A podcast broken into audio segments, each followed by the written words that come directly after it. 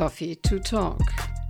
Wer kennt das nicht? In der Schlange stehen, ich bin entweder vor oder in einem Café gut für mich, denn ich beginne mit dem Menschen hinter oder vor mir immer ein Gespräch.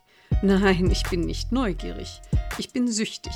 Süchtig danach, meine Mitmenschen auf der Erde zu erleben und mit ihnen zu sprechen.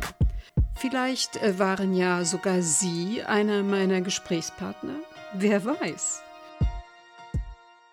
Heute hören Sie die Magie der Bücher. Ich komme mit meinem Kaffeebecher an einem Bücherantiquariat vorbei. Draußen stehen ganz viele Tische mit Kisten darauf und in diesen Kisten sind Bücher, Romane, Geschichts- und Kochbücher und so weiter. Alles zum Stöbern schön sortiert. Ich bleibe bei den Krimis stehen und sehe am Nebentisch eine Frau. Nun sieht sie mich an und lächelt. Ich spreche sie an. Kaufen Sie das Buch, es scheint Sie fröhlich zu machen. Zu meiner Überraschung beginnt sie aus dem Buch vorzulesen. Triffst du einen Frosch unterwegs, verwandle ihn gleich in einen wunderschönen Prinzen.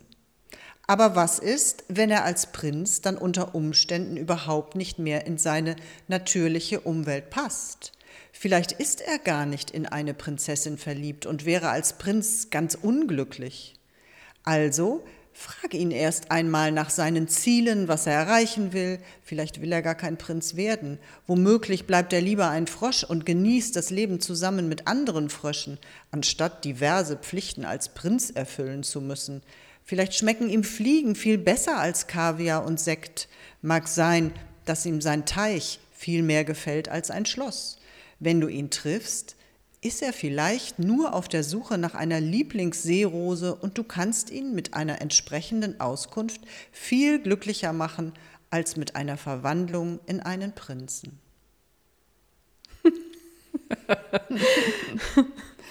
Ich heiße übrigens Ortrud. Ich heiße Marion, angenehm. Wo kommst du denn her, Ortrud? Ich komme aus Frankfurt und bin mit meinem Mann quasi als Touristin in Berlin unterwegs. Ach, und dein Mann schlendert heute alleine umher? Nein, der ist in dem Buchladen, stöbert dort herum. Das kann dauern.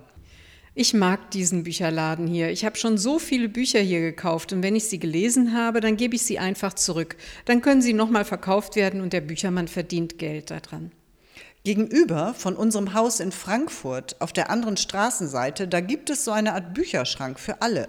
Jeder darf sich dort ein Buch zum Lesen borgen und danach wieder hinlegen oder ein anderes Buch dort ablegen. Das wird gut angenommen und ich finde es interessant zu sehen, dass wirklich alle Altersklassen von dem Angebot auch Gebrauch machen. Wer kümmert sich denn um diese Straßenregale und die Bücher? Das betreut jemand ehrenamtlich. Wenn ich nicht mehr arbeite und mehr Zeit habe, dann möchte ich dieses Nehmen und Geben dokumentieren und dann vielleicht irgendwann etwas daraus machen. Vielleicht selbst ein Buch schreiben oder eine Ausstellung mit Fotos und Geschichten dazu. Oh, das ist eine tolle Idee, Ortrud. Hier in Berlin habe ich irgendwo mal eine alte Telefonzelle mit Bücherregalen gesehen. Vielleicht kannst du äh, das ja auch mal in deinem Buch erwähnen oder schaust dich mal in Berlin um. Vielleicht kann dir der Verkäufer hier einen Tipp geben. Ja, haben wir schon gesehen in Charlottenburg-Wilmersdorf. Und eine Freundin von mir sagte, in Prenzlauer Berg sind viele solche Bücherstellen. Die sagen hier in Berlin Lesen für lau dazu, glaube ich. Ach, ich liebe Bücher. Sie ziehen mich magisch an, auch meinen Mann. Deshalb sind wir hier bei diesem Bücherantiquariat stehen geblieben. Und wieder habe ich so viel in kurzer Zeit durch das Stöbern in den Büchern etwas gelernt. Ortrud, wenn du das Froschbuch nicht kaufst, dann nehme ich es. Das Buch, aus dem Ortrud etwas zitiert hat, ist übrigens aus dem Jahr 1988 von Thies Stahl und es heißt Triffst du nen Frosch unterwegs? NLP für die Praxis. Vielleicht hören Sie beim nächsten Mal wieder rein. Könnte ja sein, dass ich mit Ihnen gesprochen habe.